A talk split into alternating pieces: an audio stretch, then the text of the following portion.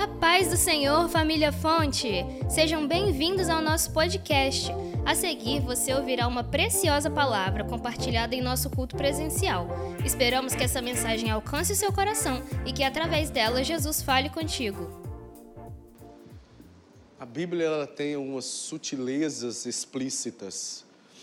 Porque está escrito, está explícito, mas é sutil, porque você, com Deus, você percebe essa sutileza que está explícita.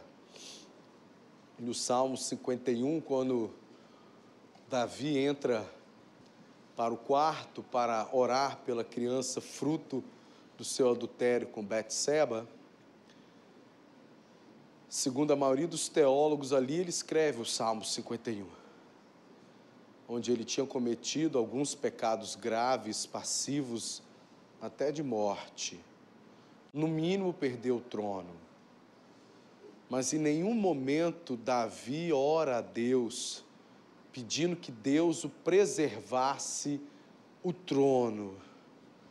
O que Davi ora, chora e pede a Deus é que Deus não retirasse dele o Espírito Santo, que Deus restaurasse dele a alegria da salvação. Quando você vive nessa presença, você sabe que pode perder tudo, mas não pode perder a presença de Deus. Salmo 112. Louvai ao Senhor, bem-aventurado o homem que teme ao Senhor, que em seus mandamentos tem grande prazer. A sua semente será poderosa na terra a geração dos retos será abençoada. Prosperidade e riquezas haverá na sua casa, e a sua justiça permanece para sempre.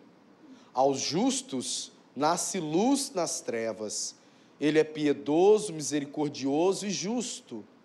O homem bom se compadece e empresta, disporá as suas coisas com juízo, porque nunca será abalado o justo estará em memória eterna. Não temerá maus rumores, o seu coração está firme, confiando no Senhor. O seu coração está bem confirmado, ele não temerá até que veja o seu desejo sobre os seus inimigos. Ele espalhou, deu aos necessitados. A sua justiça permanece para sempre e a sua força se exaltará em glória. O ímpio o verá e se entristecerá, rangerá os dentes e se consumirá. O desejo dos ímpios perecerá. Senhor Jesus, ah, meu Deus, tu és maravilhoso. O Senhor tem sido extremamente bondoso com esta igreja em todos os aspectos, nós conseguimos reconhecer o teu favor, a tua bondade, manifestados através da tua presença. Obrigado, Senhor, por termos a liberdade, saúde, vigor para poder te adorar neste dia. Como é bom poder reunir a nossa família, ir para a casa do Senhor, como o salmista disse: Alegrei-me quando me disseram Vamos à casa do Senhor. Como é bom estar em tua casa para te adorar, para prestar um culto a ti, entregar, derramar o nosso melhor ao Senhor, porque o Senhor é que é adorado no nosso meio. É o Senhor que recebe o nosso culto e que ele de fato chegue até o Senhor, porque é com o amor que nós cultuamos ao Senhor a tua palavra foi lida, esta palavra é verdade, esta palavra é espada, esta palavra é lâmpada, esta palavra é luz, esta palavra é água, esta palavra é pão. Senhor, em nome do Senhor Jesus, fala conosco através da tua palavra, em nome do Senhor Jesus. Amém. Por gentileza, tome o seu assento.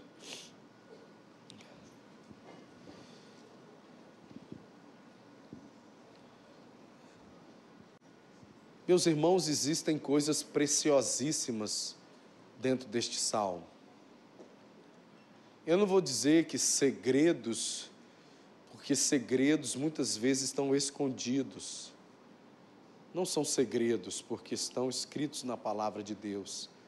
Mas que o Espírito Santo de Deus nos chame a atenção, nos ensine, nos revele e que eles sejam colocados em prática para o resto da nossa vida, porque eu vejo claramente um plano de Deus para as nossas vidas neste salmo. Ele começa com a exortação que nunca é demais trazer para a igreja. Uma exortação que na realidade precisamos ouvir todos os dias. Uma exortação para louvarmos a Deus. O salmo começa: Louvai ao Senhor. Precisamos viver a adoração como um estilo de vida, não como os momentos de cânticos no culto. A exortação para se louvar a Deus é um reconhecimento diário da presença de Deus, do Deus Santo, do Deus Todo-Poderoso, Criador dos céus e da terra, para aqueles que discernem a Sua presença, o adorem ao acordar, ao ir para as suas responsabilidades, aonde estiver, um estilo de vida de adoração a Deus, de louvor a Deus. Também um estilo de vida que seja uma canção, uma poesia para Deus, uma vida piedosa, uma vida de santidade, uma vida em que Deus é louvado através do nosso testemunho. Louvar a Deus pelo reconhecimento dos livramentos que Deus nos dá, das bênçãos que Deus nos dá e, sobretudo, a principal, a bênção que Ele já nos deu, que é o perdão dos nossos pecados, a nossa salvação através do sacrifício de Cristo Jesus na cruz. Essa já seria a razão principal para adotarmos a adoração como estilo de vida. Gratos a Deus, porque já não há mais condenação para aqueles que estão em Cristo Jesus. Uma vida em que Deus tem prazer em, de nos, em buscar-nos. É verdade, sim, porque pastor Deus chama, missionário Deus envia, mas adorador Deus busca. Quando eu louvo a Deus, quando eu tenho uma vida de adoração voltada para Deus, eu estou em constante intimidade com Deus. Quando nós estudamos a teologia, alguns teólogos defendem que o Salmo 111 e o Salmo 112 são salmos espelhados. O Salmo 111, o salmo anterior ao que nós lemos, ele glorifica Deus pelas suas obras. O Salmo 112 glorifica Deus pelas obras que Deus faz na vida dos homens. E há uma relação direta. E, portanto, também uma vida de adoração, louvai a Deus como exortação, também remete a algo muito importante que nós precisamos, primeiramente, crer, depois praticar e perseverar, que é a vida congregacional, a estar na igreja para louvar a Deus, ter um pastor, estar plantado na casa de Deus, plantado em seus átrios, e ali produzir frutos para a glória de Deus. Assim como no primeiro verso do Salmo 112 que nós lemos, o primeiro verso do Salmo 111 diz assim: Louvai ao Senhor, louvarei ao Senhor de todo o meu coração, na assembleia dos justos e na congregação. Louvarei ao Senhor de todo o meu coração uma, uma adoração completa, profunda, exclusiva. E na assembleia, a palavra igreja, ela vem do grego eclésia, que é sair para fora para em assembleia adorarmos a Deus. Uma vida de adoração ou um estilo de vida de adoração também me conduz à maturidade de viver na igreja, adorando a Deus, de valorizar esse momento em prestar um culto a Deus.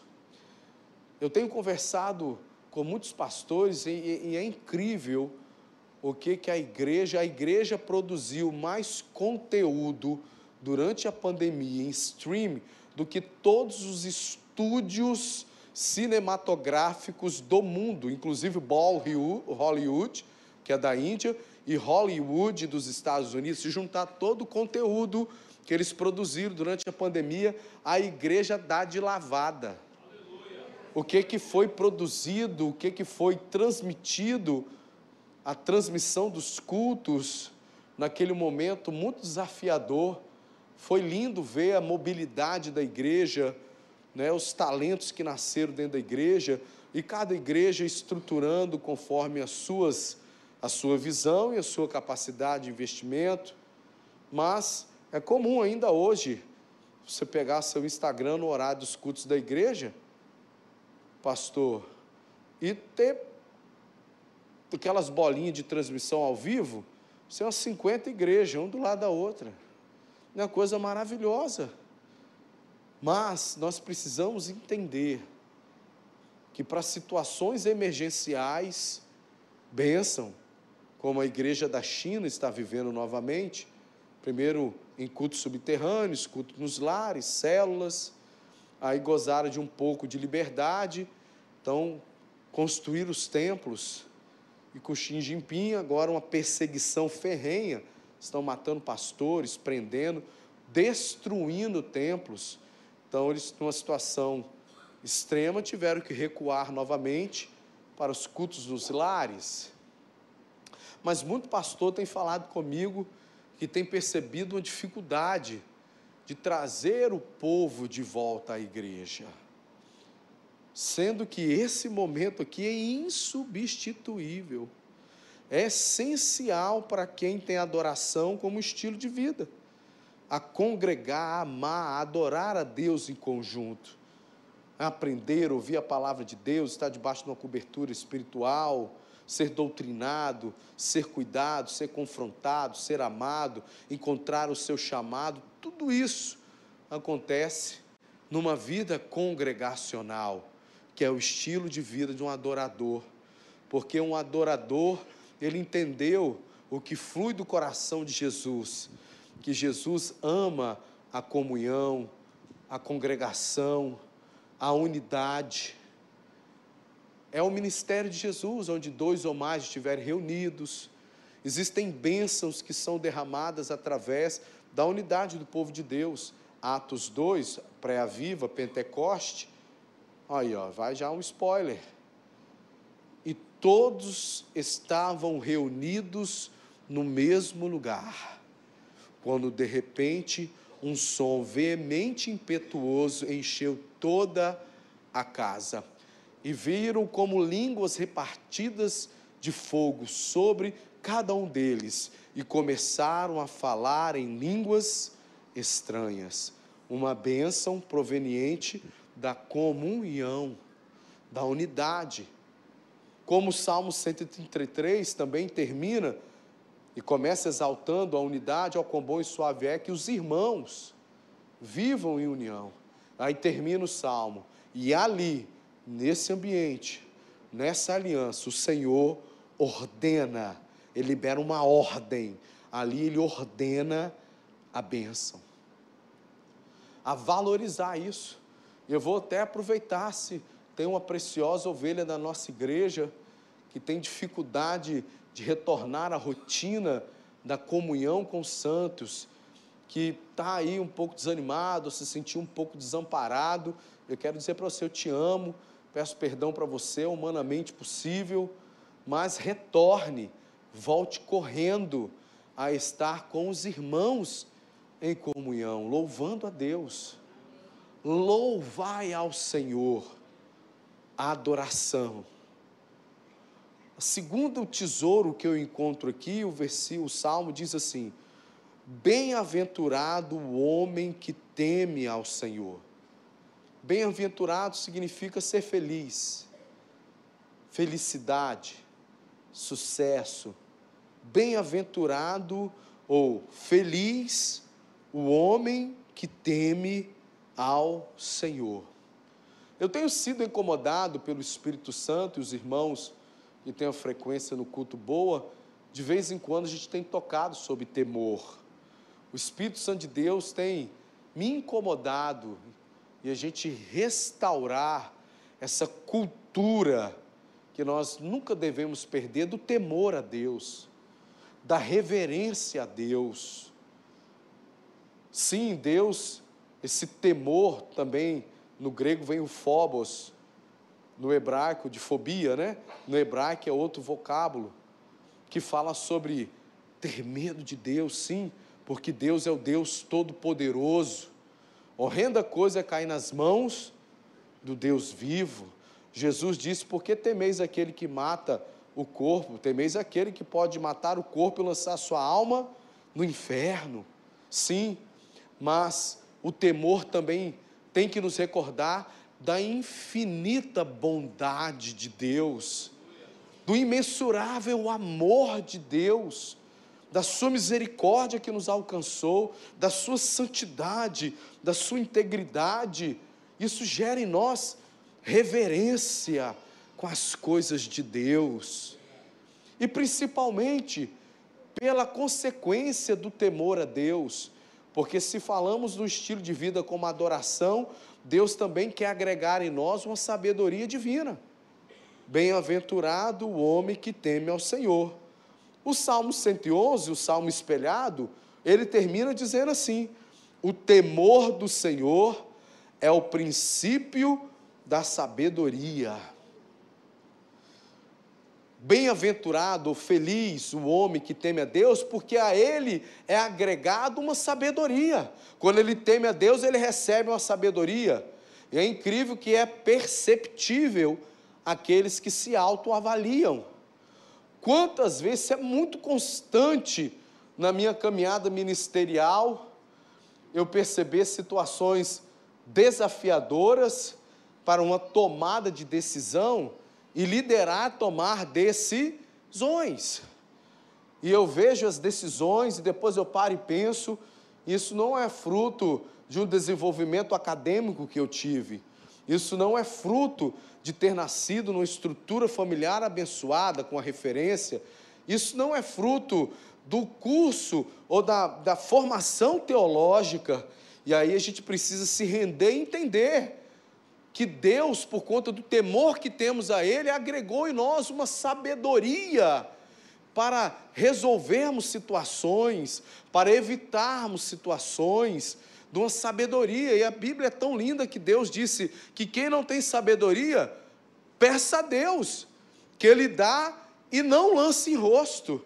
Deus ama o povo e quer derramar sobre nós o que? Sabedoria. E essa é a bem-aventurança do homem que teme a Deus. Agora, um temor que fundamentado no seu amor, na sua santidade, gera em mim um sentido de filiação. Sou filho de Deus. E todo filho tem o um respeito a seu pai, honra o seu pai. Bem-aventurado o homem que teme ao Senhor. É agregado em nós uma sabedoria, porque o temor é a fonte de sabedoria. Quantas coisas nós perdemos, destruímos por falta de sabedoria? E eu podia aqui investir muito tempo nas sabedorias que a gente pudesse aqui refletir, mas olhe para a sua vida. Quantas vezes te faltou sabedoria em um relacionamento, te faltou sabedoria na vida profissional, numa decisão que você tomou? Como que a sabedoria é importante? O, o, o salmista e o autor de Provérbios diz que aquele que é inteligente busca mais a sabedoria do que o ouro e a prata. A sabedoria. E Deus dá liberalmente para nós. Quando nós temos uma vida de reverência a Deus, de temor de Deus, de levar a sério as coisas de Deus. Só que aqui, ao mesmo tempo, Deus está formando uma matriz, uma matriz que preocupa o inferno. E no decorrer aqui você vai percebendo. Primeiro, um estilo de vida como adoração, porque a boca fala do que o coração está cheio. Então, quando eu encho o meu coração de adoração, não há espaço para murmuração. E murmurador é terrível. Hino que adora o diabo é murmuração. O murmurador adora o diabo. É. Mas aquele que adora a Deus, ele chama a presença de Deus, adoração como estilo de vida. Segundo, uma vida de sabedoria por conta do temor a Deus, a reverência a Deus. E o salmo continua: que em seus mandamentos tem grande prazer. Nós não estudamos nas escolas bíblicas dominicais, nos discipulados, nos cultos de ensino, no nosso devocional em casa, a palavra de Deus apenas para conhecê-la, conhecer os seus mandamentos, conhecer a palavra, mas nós estudamos para conhecer os mandamentos de Deus, para colocá-los em prática na nossa vida, para praticarmos eles, para vivermos ele. E existe três tipos de obediência, porque estamos tratando aqui de obediência. Eu estudo a Bíblia, eu sou convencido pelo Espírito Santo, então eu coloco os seus mandamentos em prática, porque a linguagem de amor de Deus não são as cinco que estão lá no livro, cinco linguagens de amor. A linguagem do amor de Deus, Jesus já disse: aquele que me obedece é aquele que me ama. A obediência é a linguagem do amor de Deus. É quando a igreja expressa o seu amor a Deus, é quando ele a obedece. Não é quando eu choro louvor, eu choro muito, todo louvor eu choro. Eu expresso meu sentimento a Deus, mas no momento em que eu obedeço a Ele, é a minha maior manifestação de amor por Ele. Então, quando eu estudo a palavra de Deus, conheço os seus mandamentos e o coloco em prática, eu estou tratando de uma obediência, porque o meu alvo é ter uma vida de santidade.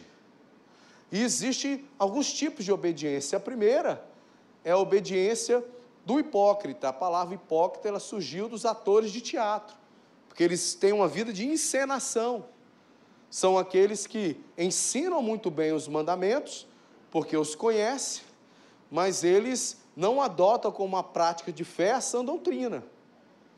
Então, eles externam um conhecimento, mas você não enxerga na vida deles a prática desse ensino. É uma obediência hipócrita. O segundo tipo é uma obediência seletiva eu começo a estudar a palavra de Deus, e quando eu encontro um mandamento que eu gostei, que é favorável, que não me confronta, que não me tira da zona de conforto, não me exorta numa prática pecaminosa, eu falo: esse mandamento é bom. Você vê que ninguém, numa obediência seletiva, acha ruim o Salmo 23.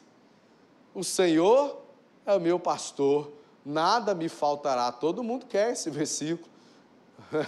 Eu quero, todo mundo quer. Mas quando você vai estudando a palavra de Deus e encontra um mandamento que choca com um hábito, com uma prática que você não quer deixar, que você não quer ser confrontado, não quer ser tratado, não quer ser curado, não quer ser alinhado, ah, você fala: "Não, mas isso aqui eu não concordo.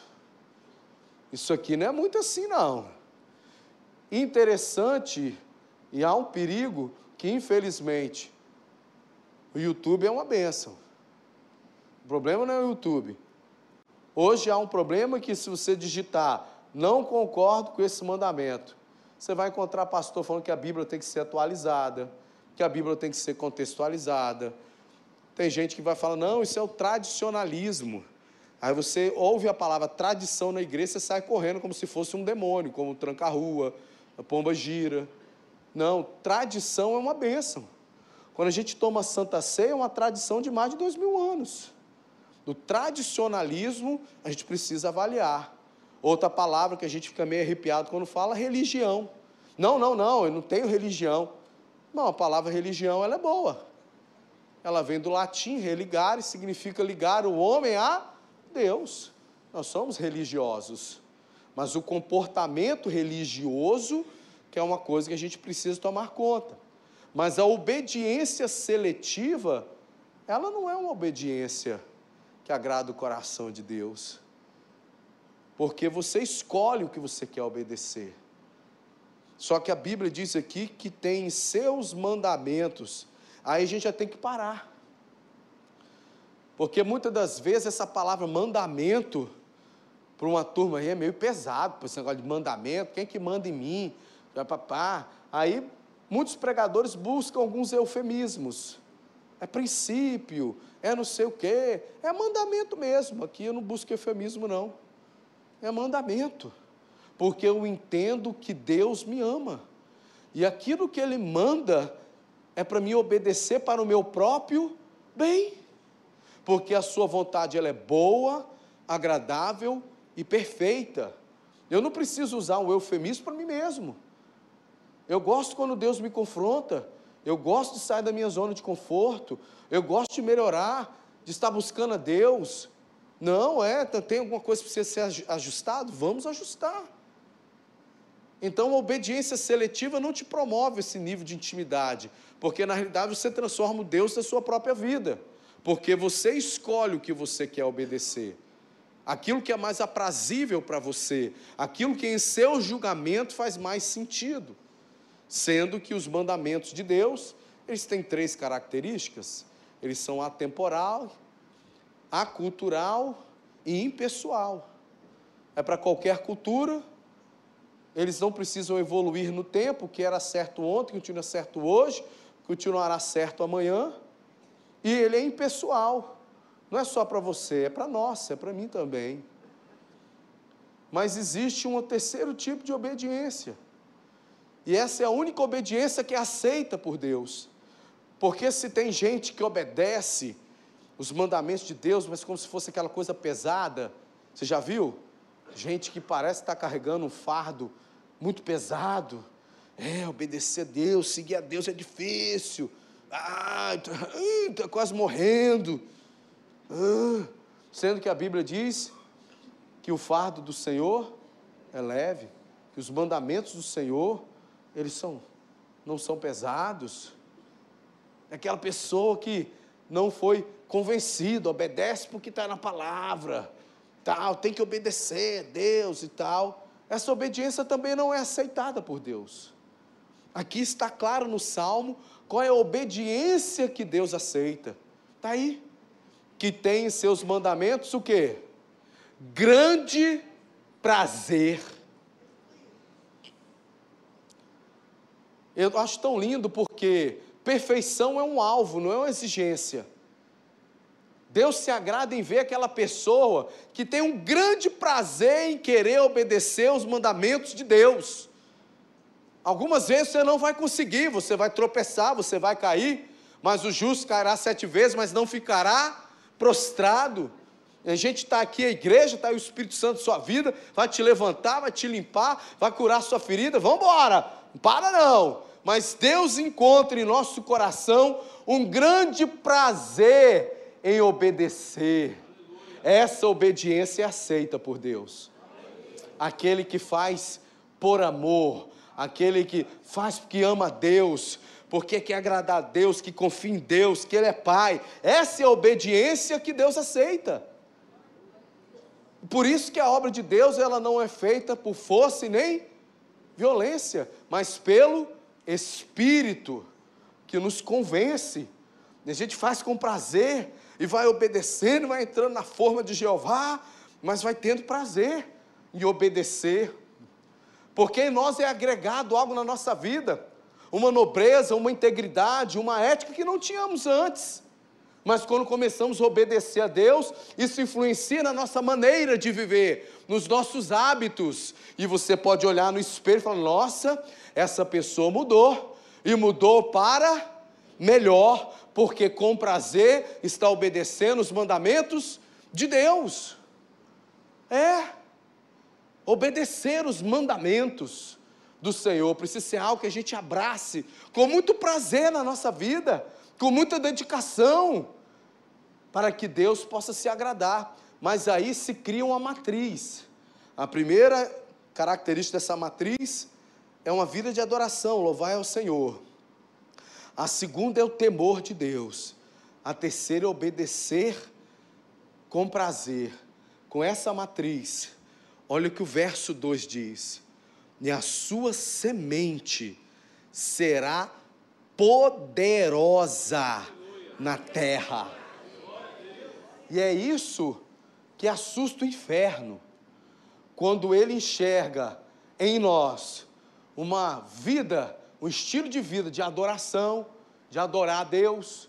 Quando ele vê que você está buscando ter, ter mais reverência, buscar mais santidade, temor de Deus, levar a sério as coisas de Deus, o inimigo vai vendo, o inferno vai vendo, rapaz, está ficando ruim aqui, hein? Esse cabra está aqui na moenda, mas está adorando. Essa irmã aqui está na dificuldade, mas está dando glória a Deus, ama Jesus, e agora está temendo aquilo que fazia antes não faz mais, está buscando temer a Deus, está ficando mais sábio. Eu coloco uma armadilha, ele não cai. Eu lanço a seta do meio-dia, ele se desvia. Eu coloco o laço do passarinheiro, ele sai fora. Ele foge da aparência do mal. Ele está ficando sábio, porque o temor do Senhor é o princípio da sabedoria. Está trazendo uma palavra conciliatória, está tendo o ministério da reconciliação está sabendo perdoar, sabendo amar, e a coisa está ficando feia para mim. E por último, encontro uma pessoa que tem prazer nos mandamentos de Deus, cria-se uma matriz para uma bênção de um legado, uma bênção geracional, e a sua semente será poderosa na terra. Porque são gerados nesse ambiente de adoração, de temor e de prazer em obedecer a Deus. Aí vem filhos, sejam biológicos ou filhos espirituais, que têm uma referência e serão poderosos, porque Deus viu que eles foram formados. Levando pelo aspecto dos filhos, nossos filhos saem com a vantagem competitiva. O Lucas está aí, tá? É um especialista nisso, né, Lucas?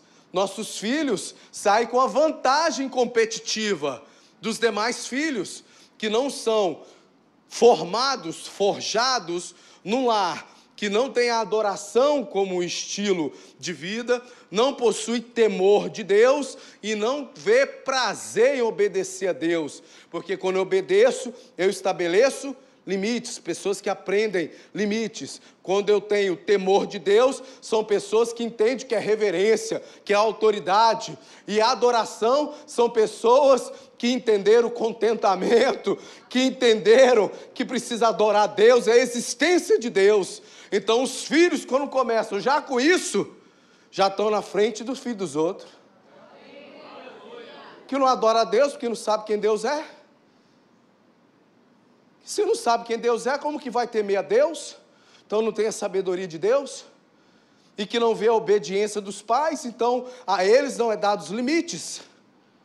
Então, mas quando a gente forge assim, quando a gente vive assim, nossos filhos da fé, ou filhos biológicos, já começam com uma vantagem, porque eles sabem quem eles são.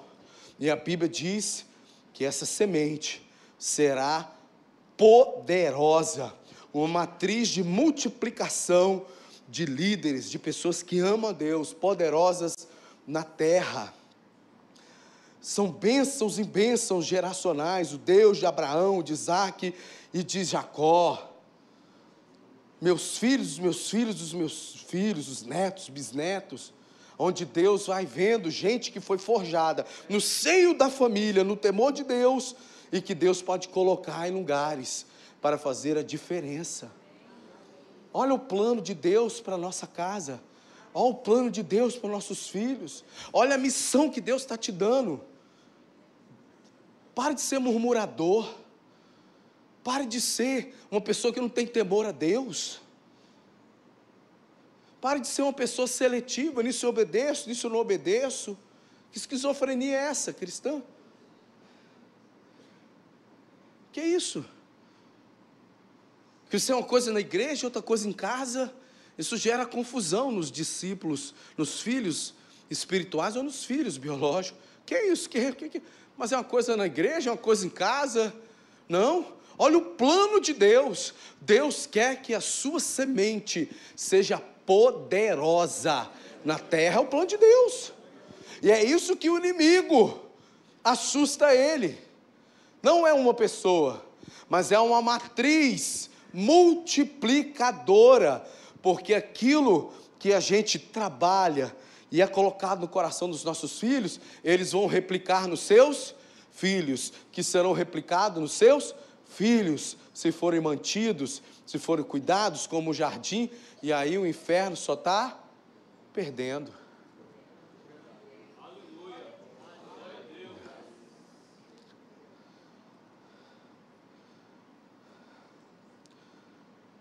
Nós precisamos entender isso.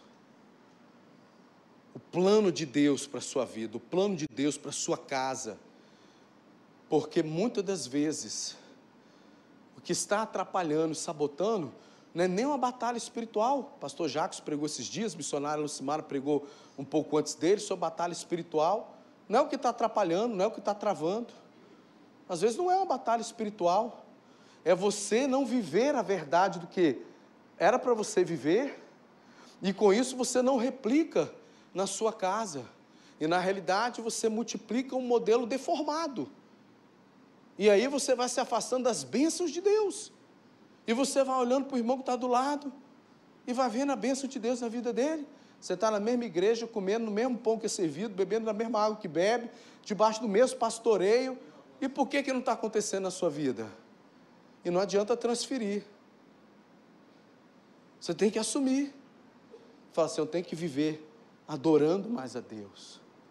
Eu preciso buscar mais sabedoria de Deus através do temor.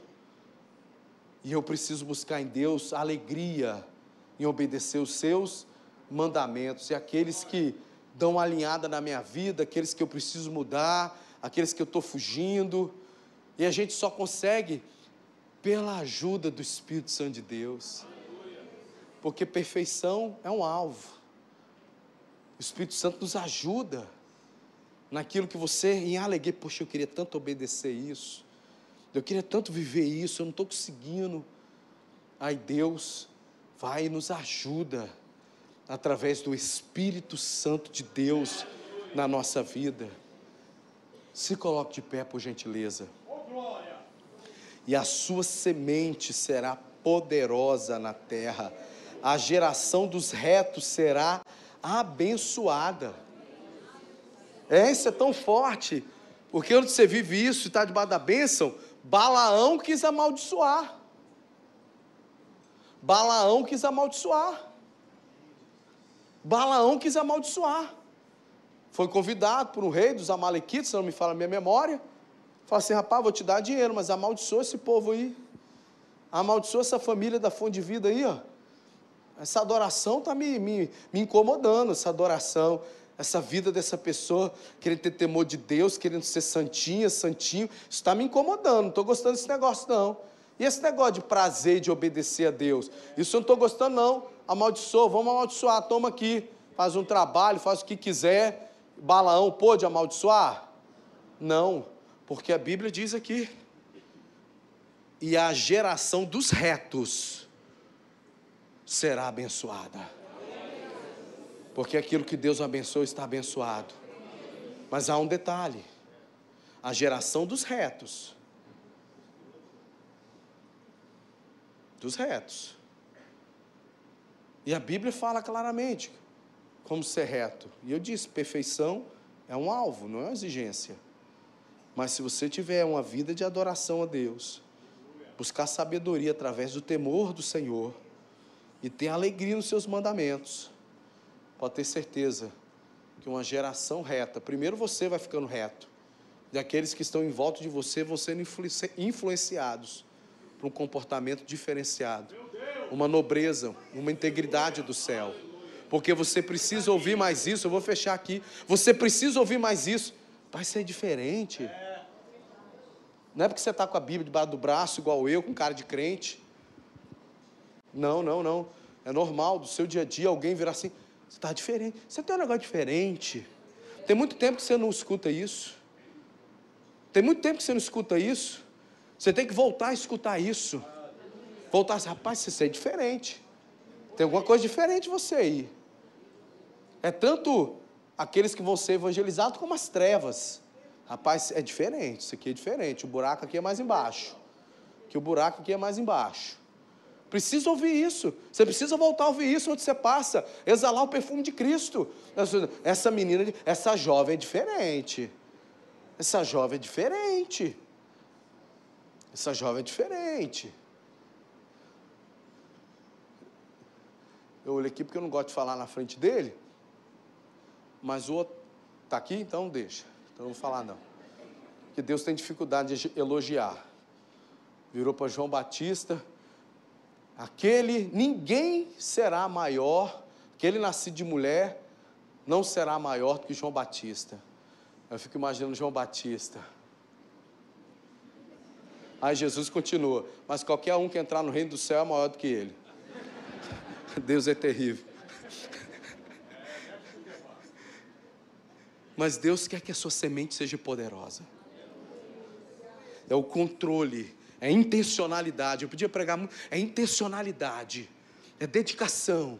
Mas isso não pode ser artificial, isso tem que ser dentro de você primeiro.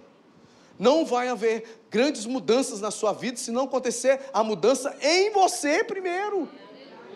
Não, você precisa sair daqui falando, agora acabou a murmuração. Eu vou ser um adorador, é um estilo de vida. Procurar reconhecer Deus até quando o pneu fura. É livramento. É livramento. Uma cidade, um acidente na esquina. Você poderia ter sido assaltado. Que é isso, pastor? Qual é que conspiração? Eu creio em todas as conspirações que me levam às bênçãos de Deus. Se você não crê, o problema é seu. Porque tudo que acontece na minha vida, eu entendo que tem um propósito de Deus. E aí eu dou glória. Glória a Deus. Eu contei um exemplo. Fui para a Ucrânia. Peso espiritual terrível. Tal, saí daqui, tal, eu, pastor Éder. Uma luta, uma passagem, irmão, que parecia o trem da meia-noite, irmão. As passagens muito cara e sem passagem. A gente é muito, gestão aqui é muito apertada aqui para a gente investir. A gente não pode ficar jogando dinheiro. Aí sai daqui, vai para Guarulhos e vai para Lisboa, Lisboa, Madrid, Madrid, não sei aonde, chega em Lausanne para a gente pregar no outro dia. Chego lá, dois dias viajando com a mesma cueca, toda suada. Acá, não, vamos falar logo, vamos rasgar logo. E não está aqui não, da minha célula. O sai enchendo a minha paciência, que eu não gosto desse evangelhozinho, água e docinho. Quando eu era menino, eu falava com o menino, pensava com o menino, sentia com o menino. Eu gosto de, de, de tutano. Ele, mas Deus usando ele sem saber. Pastor, o negócio é descansar no Senhor. Isso, irmão. Meu negócio é 220 volts, irmão. Meu negócio é descansar no céu. E ele toda hora, pastor, é descansar. E aquilo entrava, me incomodava. Falei, rapaz, vou ter que dar uma alinhada nesse irmão. Ele está vindo para a fonte de vida eu sei da igreja que ele veio, vou ter que dar uma alinhada nesse vaso, para ele tomar logo um choque assembleando nele, para ele se ligar no manto do mistério. Mas entrar, descansar. Quando eu desço no último aeroporto, quebrado igual arroz de terceira, para começar uma jornada de 6 mil quilômetros de carro. Vai chegando, todo mundo pegando a mala, eu falei, você é pastor Edson, o senhor é premiado, sempre a sua é a última. Brinquei com ele. todo mundo pega, pega, pega, e todo mundo vai embora, a gente fica olhando. Cadê a minha mala? Sumiu. Quem já foi na Suíça sabe. Eu nunca quero morar na Suíça, só se Deus me mandar para lá. Não funciona nada de, de sábado. Você não pode falar alto, senão a comuna pega seus filhos. Na casa do pastor, gostou da comida? O que, que foi, pastor? Pastor, fala baixo. Senão o vizinho, que vizinho, irmão? Misericórdia. Não, eu vou tomar uma ducha. Pastor, toma, não faz muito barulho no chuveiro, não. Por causa do vizinho, que tre, treva, que terra. Meu Deus. Então eu falei, tô no sal. Não achei minha mala, sábado, tô ferrado. Só que eu lembrei o quê?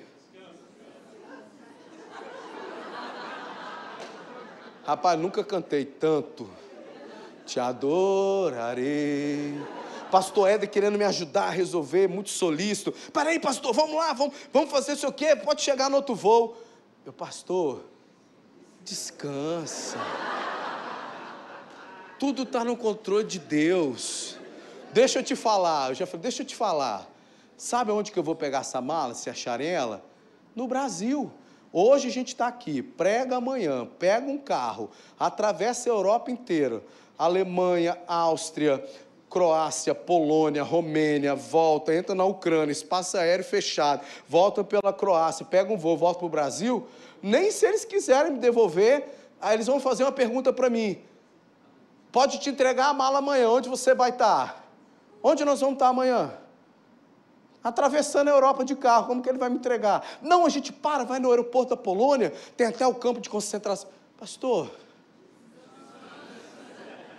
cheguei, fui dormir, no hotel, escova de dente do hotel, shampoo do, do hotel, isso não é muito problema para mim. E ele doido para resolver, cuidar de mim, muito amoroso, e eu só falava para ele: Porque eu sou um adorador. Cheguei no outro dia com a minha mesma calça de moletom, a mesma cueca suada a mesma meia, mesmo sapato, a mesma camisa, fui para o culto. Cultuei, chorei. Aí ele vinha, pastor, vamos lá no aeroporto, ver se o mala chegou. Pastor Éder. Adorador. Descansa, irmão, confia em Deus. Sabe onde eu peguei a mala? Lá em Guarulhos, voltando. Não, foi aqui em Vitória, pior ainda. Pior ainda, foi em Vitória. Tem um, um pastor que trabalha na Latam, ele me conhece. Quando eu pisei no aeroporto de Vitória, ele já estava. E aí, pastorzão? Já estou com a sua mala aqui. Ele, crente, estou te agradando, já separei. Foi obrigado. Do jeito que eu arrumei, dobrei, peguei, levei para casa. Adoração, irmão. Temor de Deus. Temor de Deus, gente, precisa ter temor de Deus. Temor, temor fala de santidade. Sai dessa, irmão, de vivendo rasinho, nessa coisinha. Sai dessa, irmão. Você não veio do mundo? Só quem, quem, quem nasceu na igreja é meio Nutelinha. Quem veio do mundão como eu vim do mundão, vira um cretão, irmão. Eu falei para Deus, falei, você quando era do mundo, meu irmão, andava acompanhado, devia ser legião. Agora eu quero andar cheio de Deus, eu quero ser crente. É sim, simples. Simples. Deus falou: não pode, não pode. Acabou. Ah, não sei o que, papapá, música mundana, Espírito Santo deu arranhar. Tem um texto bíblico que diz isso? Tem um texto bíblico, ser de santo, porque eu sou santo, tem um texto bíblico, tudo que é puro, tudo que é honesto, tudo que é. Você escuta a música do mundo, você lembra do quem? Do namorado que te chifrou. Vamos rasgar? É, da empresa que você quebrou. Aí você fica todo saudoso, o diabo te puxando para onde? Tem uma autoridade aqui para falar sobre o poder da música. Na, na mente, das, emoções, das lembranças. Eu não. No que fiquei, estou lendo lá na Bíblia, mundanão, vida sexual só Jesus na causa, li o texto sozinho. Ih, pode não. Ai. Juliano, lê isso aí. É, não pode não. Vamos marcar reunião com o pastor. Não concordo, porque isso era na época. A gente, pode, não pode. Acabou. Três anos de namoro santo. Acabou. Não tem discussão. Diz minha oferta. É, ninguém tem que me mostrar. Ai, irmão. Não fica enchendo minha paciência, não. Só não fica com inveja das bênçãos quando receber. O pastor está assim, não achar que é da igreja, não. Eu sou fiel dizimista, doido na oferta, a, a, ousado, creio em Deus. Depois do fica, mesmo que não dá, o que mais reclama? É primeiro, eu falei, tá bom, vamos conversar. Você é fiel, dizimista? Não, não sou. Então tu é um cara de pau. Porque você não vive a experiência, o princípio e quer entender. Então para, irmão, para. Eu quero uma semente poderosa. Eu, irmão, e se sua filha não for semente poderosa, eu não vou abençoar o namoro da sua filha, o casamento com meu filho. Porque meu filho vai aprender ser essa semente poderosa, meus filhos. Você trata um jeito de criar sua família, como a Bíblia está ensinando. Pastor, mas você não sabe de onde eu vim. Eu não sei. Eu sei o seguinte: que comece através de. Isso eu sei, comece através de você. Através de você. E aí você vai viver as bênçãos de Deus. Não está na boca do profeta, estou desanimando. Nós cremos em profeta, hein? Não está na boca do profeta. Não está está na sua prática diária, o seu temor a Deus. Feche seus olhos, senão a gente vai ficar até de manhã aqui. Seja um adorador. Bem-aventurado. Nunca vi ninguém ruim porque teve temor de Deus. Nunca vi ninguém ruim porque tem temor de Deus. E tenha grande prazer nos mandamentos do Senhor manda quem pode e obedece quem tem juízo. Deus mandou, obedeça com prazer, e a sua semente, aquilo que você gera, aquilo que você ensina, aquilo que você direciona, será poderosa na terra. Gente resolvida espiritualmente, gente resolvida emocionalmente, gente resolvida com a vida, gente de boa, gente que ama, gente que perdoa, gente inabalável. Aí ele começa falando um monte de bênção aqui, porque eu não tenho tempo. Não se abalar com rumores. Semente poderosa vem o rumor. Ah, não vai dar certo, isso aqui. Está confiando em Deus. Ah, Senhor, nos ajuda, meu Deus, a viver esse teu plano, esse teu sonho. Como eu amo essa igreja, como eu amo cada um desses irmãos, Senhor. Esta palavra, ela é poder, ela é verdade. Eu quero a cada dia mais viver como adorador. Eu quero, Pai, crescer no temor do Senhor, como eu preciso melhorar no temor do Senhor. Eu quero melhorar, Jesus, me ajuda, Espírito Santo.